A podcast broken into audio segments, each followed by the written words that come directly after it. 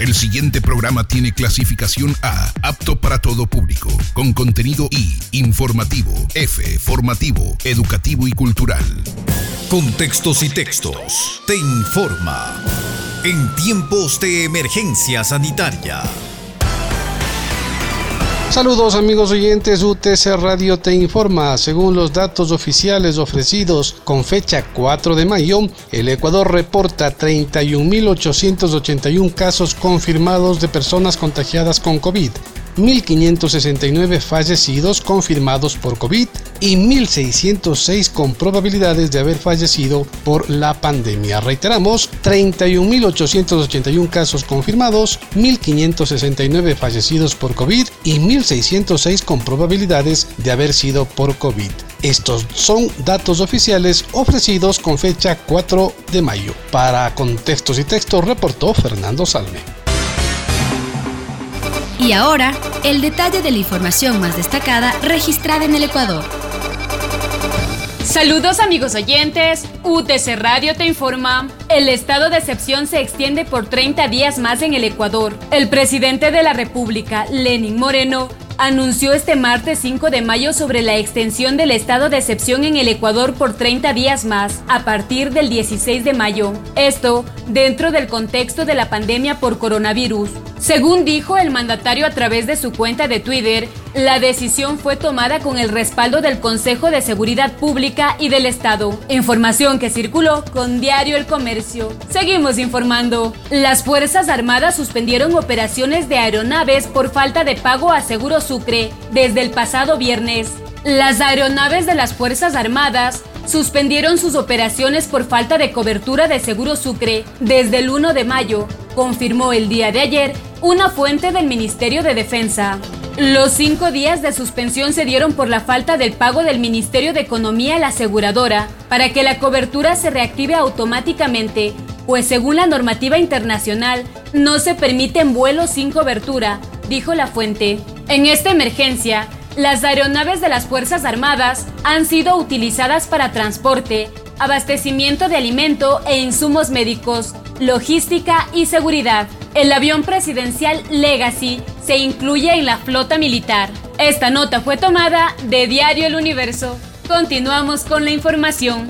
Gobierno implementará un sistema unificado de compras de medicinas y bienes de salud tras corrupción en medio del COVID-19. El gobierno anunció la creación del Sistema Unificado de Compra de Medicamentos y Bienes Estratégicos para el sector salud. Según la directora del Servicio Nacional de Contratación Pública, Silvia Vallejo, la idea es consolidar la compra de medicamentos en un solo sistema. Aseguró que con el proyecto se busca transparentar la información sobre el recorrido de los medicamentos. Afirmó que el sistema será implantado a través de un decreto ejecutivo. Esto surgió en el contexto de varios escándalos por sobreprecios en compras públicas en el sistema de salud, como la compra de bolsas para cadáveres en el Hospital de los Ceibos o la adquisición de mascarillas N95 para el personal sanitario del IES. Información que circuló con Diario El Comercio. Más información. Estudiantes de Universidad Central de Quito protestan por recorte presupuestario.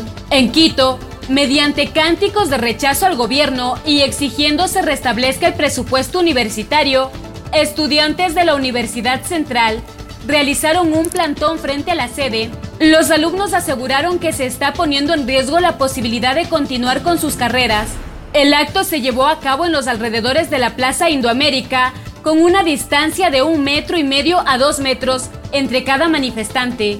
Esto pese a las medidas de restricción provocadas por el COVID-19.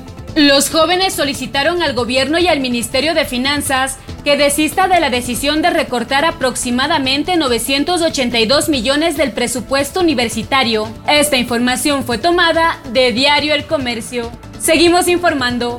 Autorizan serenatas por Día de la Madre en Ecuador con medidas de prevención ante COVID-19. Este martes 5 de mayo del 2020 se dio a conocer mediante un comunicado la decisión del COE Nacional de aprobar el protocolo presentado por el ministro de Cultura, Juan Fernando Velasco, con el fin de permitir que de manera excepcional los artistas puedan trabajar brindando serenatas por el Día de la Madre. Según el documento, no cualquier artista podrá acogerse a esta medida, ya que uno de los requisitos es pertenecer al Registro Único de Artistas y Gestores Culturales. Además, se deberá cumplir un estricto protocolo de seguridad. Finalmente, se aclara que la vigencia será únicamente los días sábado 9 y domingo 10 de mayo del 2020, desde las 9 hasta las 20 horas. Se recalcó que permanecen prohibidas las reuniones sociales y que el no seguir de forma estricta las medidas planteadas serán motivo de sanción. Información tomada de la página del Ministerio de Cultura del Ecuador. Para contextos y textos, reportó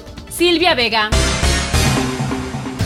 Saludos amigos oyentes, UTC Radio te informa. Reinicio de obras en La Tacunga. El alcalde de La Tacunga comentó que el reinicio de obras depende de la aprobación del COE Nacional. Dentro de la ciudad está el pedido para la obra del Plan Maestro de Alcantarillado. Apuntó que trabajos de limpieza de vías, mantenimiento, agua potable y apagal vienen trabajando durante la emergencia previo al pedido realizado. Cárdenas dijo que entre los pedidos de obras a reiniciar por parte del municipio al COE Nacional están trabajos de agua potable, alcantarillado y las obras finales del Polideportivo de La Laguna, Respecto a la parte privada, no tenemos ninguna información, dijo la autoridad municipal. Fuente, La Gaceta. En el mismo ámbito, desde la capital de Tunguragua, se informó que también se espera la aprobación del COE Nacional para la continuación de obras. El municipio de Ambato, antes de la emergencia sanitaria, estuvo ejecutando 56 obras. A fin de reactivar los trabajos, se presentó los planes de contingencia de cuatro obras al COE cantonal,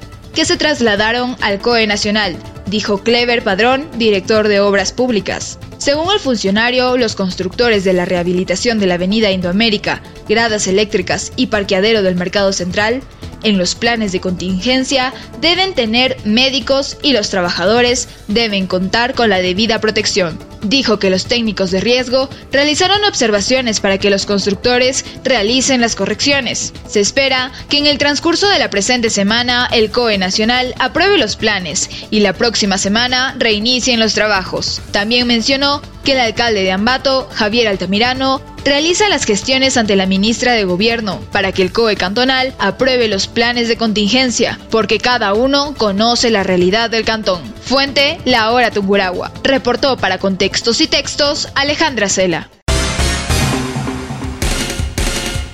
Saludos amigos oyentes. UTC Radio informa. En el Cantón Salcedo, el COE cantonal por medio de redes sociales dio a conocer las resoluciones tomadas en los últimos días para frenar el avance del coronavirus en esta localidad, entre las que se destacan la atención en entidades financieras según el día y el número de cédula, la extensión del horario de atención del mercado La Tebaida de lunes a domingo de 7 a 13 horas y la prohibición de ventas en zaguanes o garajes. Estas medidas entraron en desde el día de hoy a las 0 horas. Mientras que en Pujilí, en el barrio Chimbacalle, se realizan jornadas de fumigación, tanto a las personas como a los vehículos que circulan por este sector con dirección sur-norte. Esta actividad la coordina directamente la Dirección de Gestión Ambiental del GAD Municipal de Pujilí, con el personal responsable a cargo de estas actividades, con el fin de evitar posibles contagios de COVID-19. Además, autoridades entregaron insumos de desinfección y mascarillas donadas por la empresa privada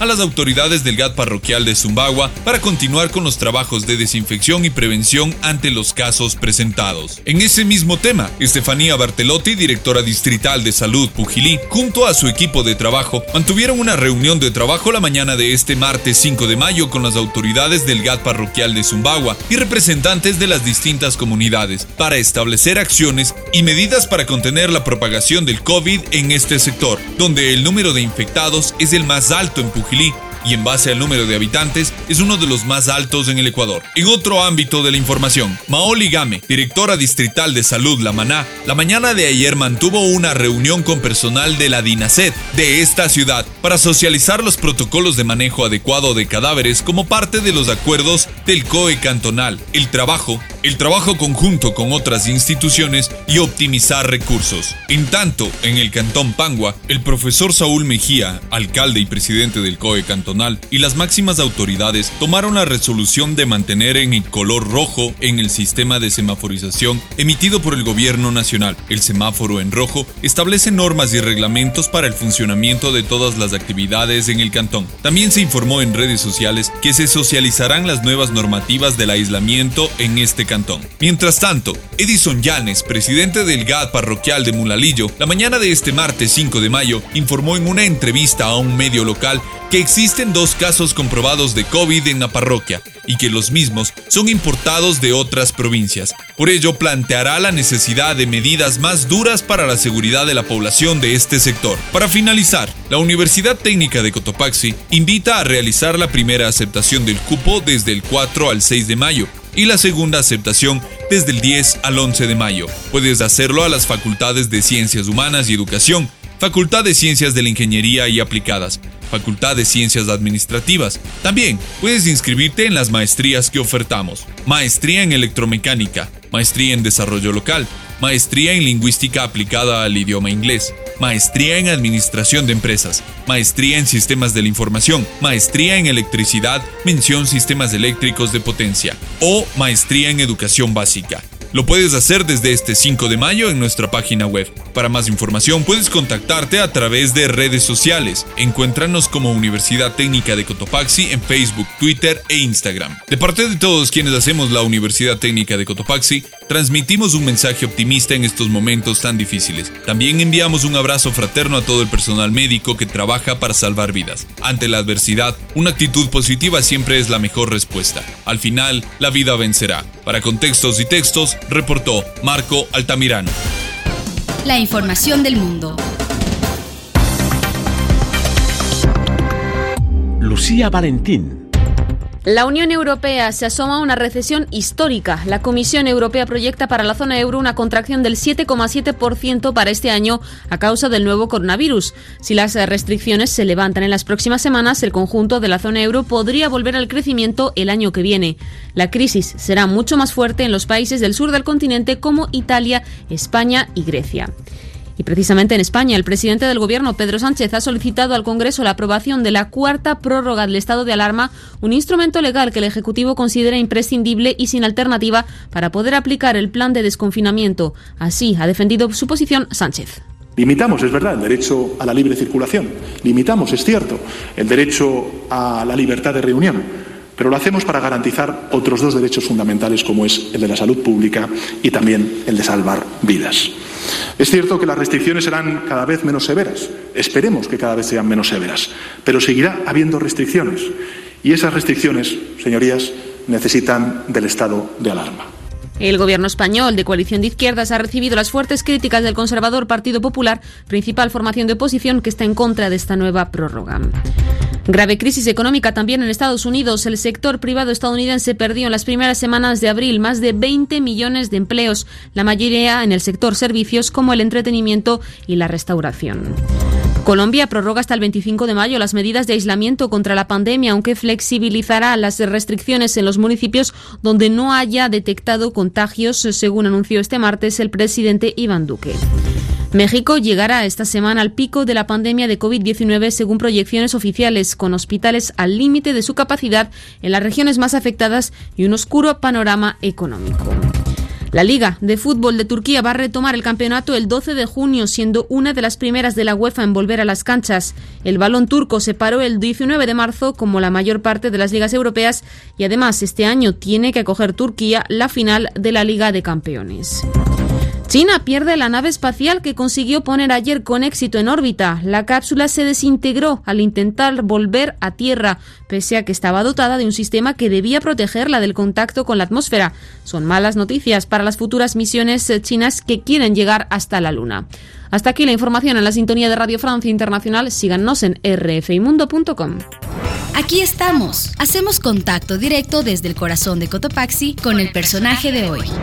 UTC Radio saluda a la doctora Cristina Murgueitio. Ella es presidenta de la Asociación Ecuatoriana de Productores y Distribuidores de Productos Médicos ACEDIM. Doctora, gracias por atender esta entrevista. Fernando Salme le saluda.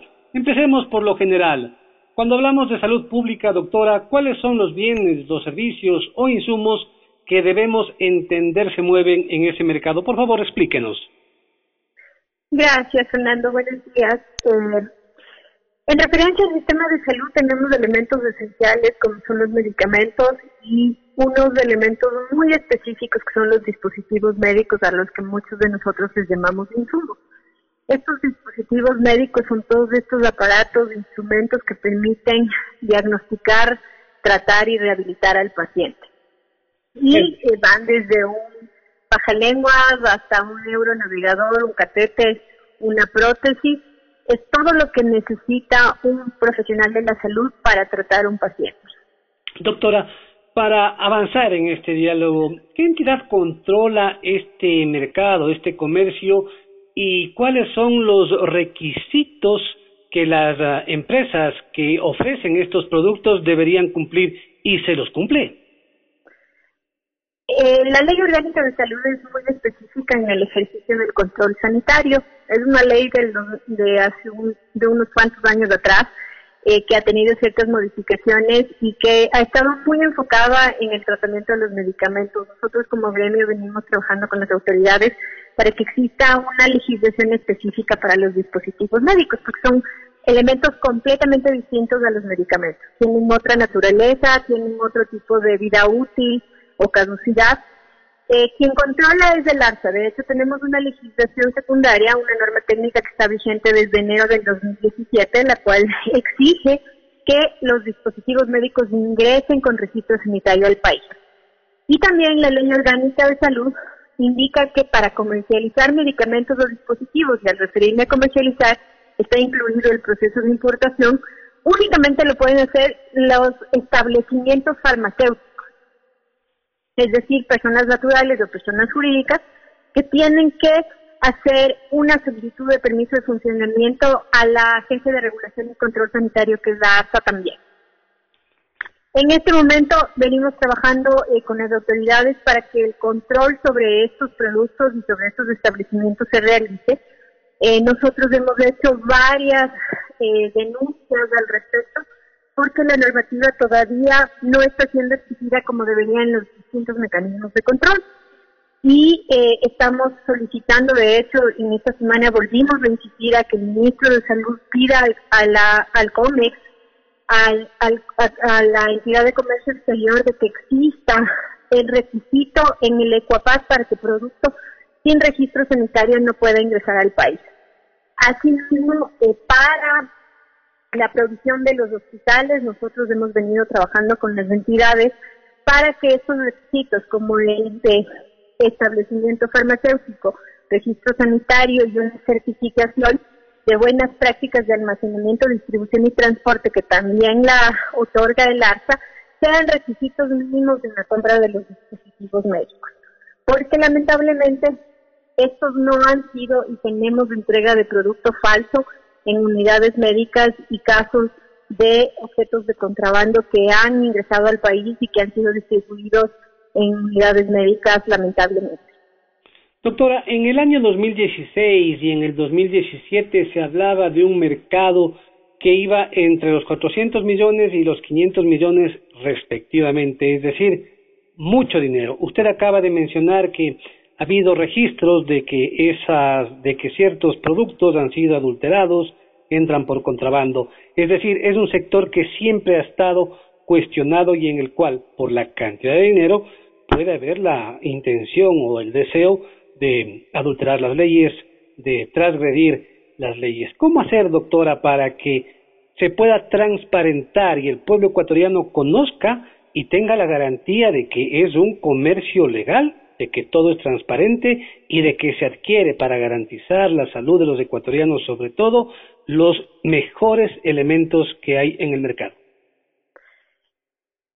Uno de los mecanismos es la exigencia del cumplimiento de la normativa y precisamente eso es lo que como gremio venimos insistiendo a las autoridades que se exija, porque la falta de control por parte de las instituciones públicas genera eh, la posibilidad de poner en riesgo la salud de los pacientes y segundo, un mercado que tiene competencia desleal por falta de control por parte de las autoridades eh, de control.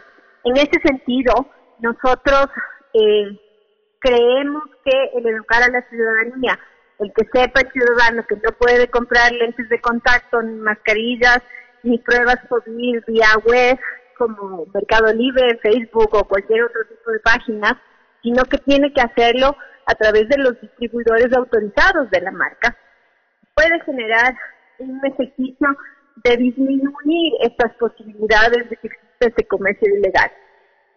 Asimismo, en, la información que nosotros habíamos generado eh, y analizado desde el 2016 al 2018, existían 898 proveedores adjudicados en términos de dispositivos médicos de acuerdo a la base de CERCOP. Cruzamos esa base con de establecimientos farmacéuticos del ARSA y resulta que 433 personas naturales y jurídicas no cumplían con este, con este requisito básico que la Ley Orgánica de Salud requiere y habían sido adjudicados procesos a estas personas naturales o jurídicas. De estas 275 son personas naturales. Y sí consideramos que el sistema de compra pública y la legislación que rige en este tiene que ser modificada y tiene que generar los mecanismos de transparencia y control adecuados. No podemos tener proveedores del Estado que no puedan eh, evidenciar su capacidad para el giro del negocio. En este momento, para usted ser proveedor del Estado y obtener el RUP, tiene únicamente que presentar copia de un pasaporte y un RUC sin la verificación para la capacidad del giro del negocio, lo cual nos genera los problemas que estamos teniendo. Y obviamente, como todo es perfectible, parte del trabajo que estamos realizando como gremio es trabajar con las, con las autoridades para que estas modificaciones se den en la ley. Ahí lo importante es entender que este mecanismo tiene que ser transparente, que tiene que generarse la exigencia del cumplimiento de la regulación, porque en temas de salud todos nosotros estamos expuestos y queremos que nosotros o nuestros familiares reciban el mejor producto con la mejor calidad y la mejor atención en el Sistema Nacional de Salud. Ahora, en ese sentido, el trabajo tiene que ser de manera conjunta entre el sector público y privado para poder generar estos cambios. Ahora, doctora, en época de crisis, a poco más de un año de que el gobierno deje el poder, el Ejecutivo intenta cambiar y presentar una propuesta para hacer algo que denominan una compra unificada. ¿Considera usted que esto es pertinente? Eh, ¿Ya era hora de que se haga algo así? ¿Está bien presentada la idea, la propuesta? ¿La han trabajado con ustedes?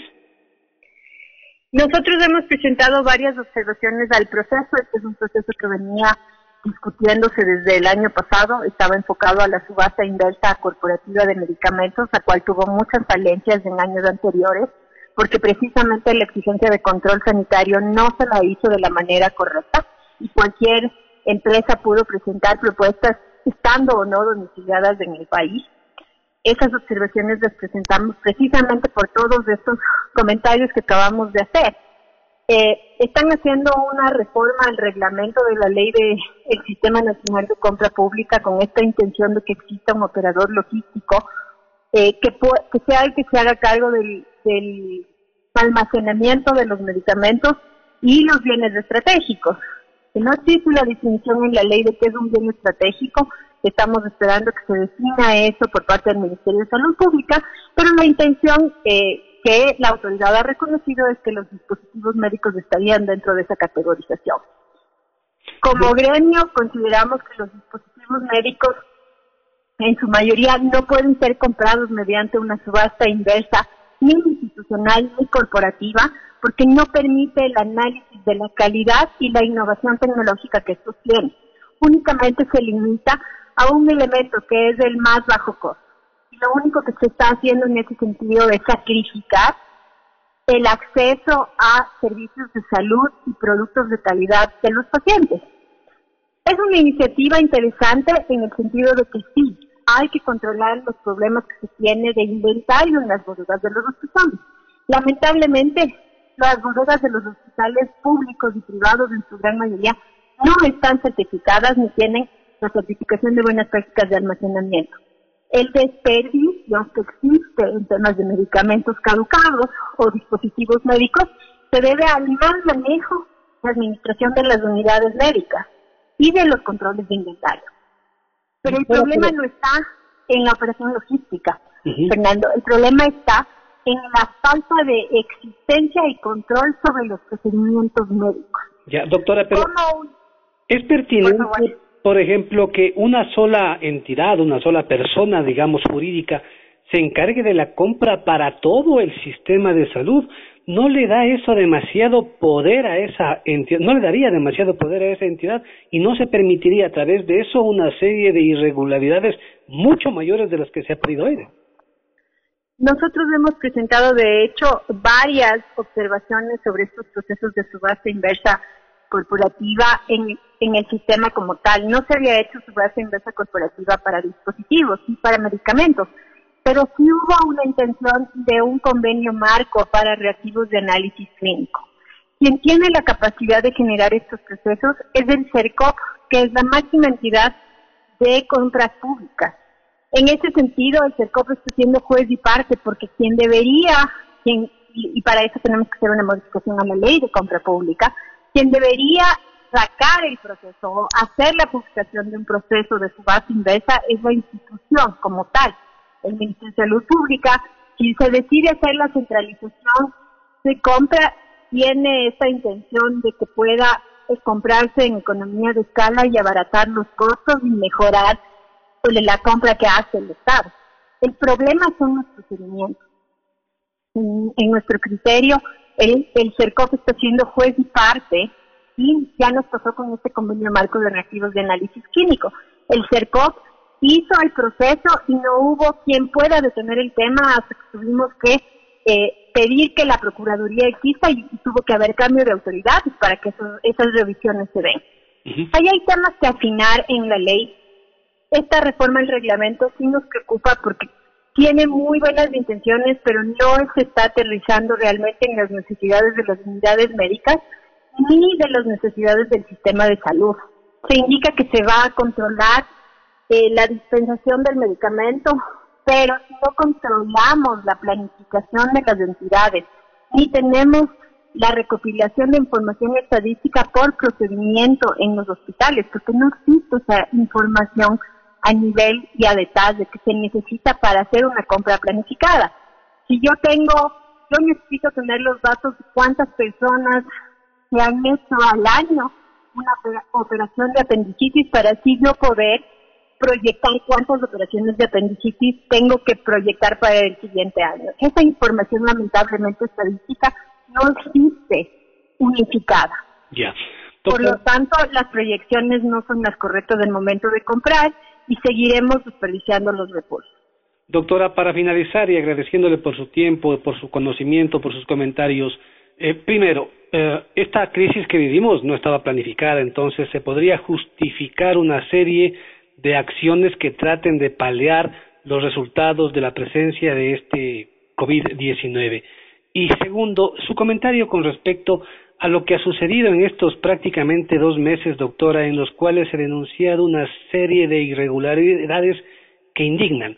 Mascarillas de dos dólares a doce dólares, fundas de, no sé cómo les llaman, aquellas en las que guardan los cuerpos de, las, de los fallecidos, en 150 dólares y normalmente cuestan entre 12 y 15 dólares. Y esto ha provocado que supuestamente la Fiscalía y la Contraloría empiecen a hacer investigaciones en, entiendo que en cinco hospitales o en siete hospitales desde hace dos años o tres años atrás. Su comentario, por favor, al respecto de este mare magnum en el que vivimos. En referencia a la pandemia, creo que ningún sistema de salud a nivel mundial estuvo listo. Eh, creo que nos deja muchas enseñanzas de la necesidad de la importancia que deben dar los estados a los sistemas de salud el nuestro necesita replantearse cuáles son sus objetivos, cuáles son sus necesidades y sin duda cuáles son las posiciones como Estado y lo que queremos proteger, que es la vida de los pacientes. En referencia al tema de los casos de corrupción durante la pandemia, los casos de corrupción lamentablemente son un día a día en el sistema de compra pública. Eh, nosotros hemos venido insistiendo en la necesidad de mayor transparencia, muchísimo más en estos procesos en este momento no existe eh, la publicación de esas adjudicaciones porque la ley permite que se reporten o que se publiquen en 30 días después de la adjudicación. Sí creemos que el sistema tiene que plantear mecanismos de transparencia, la veeduría, la información tiene que estar disponible para que estos procesos no se den de la manera adecuada, de la, manera que se están dando. Y adicionalmente, hay que entender cuál es la lógica. Los productos importados, pues eso no justifica que puedan existir sobreprecios como los que han existido.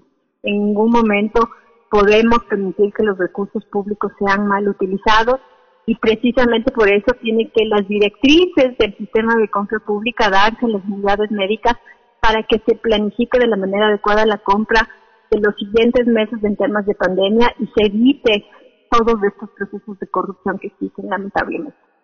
La doctora Cristina Murgueitio, presidenta de la Asociación Ecuatoriana de Productores y Distribuidores de Productos Médicos ACEDIM, aquí en UTESA Radio. Hasta aquí, la emisión especial de Contextos y Textos, en tiempos de emergencia sanitaria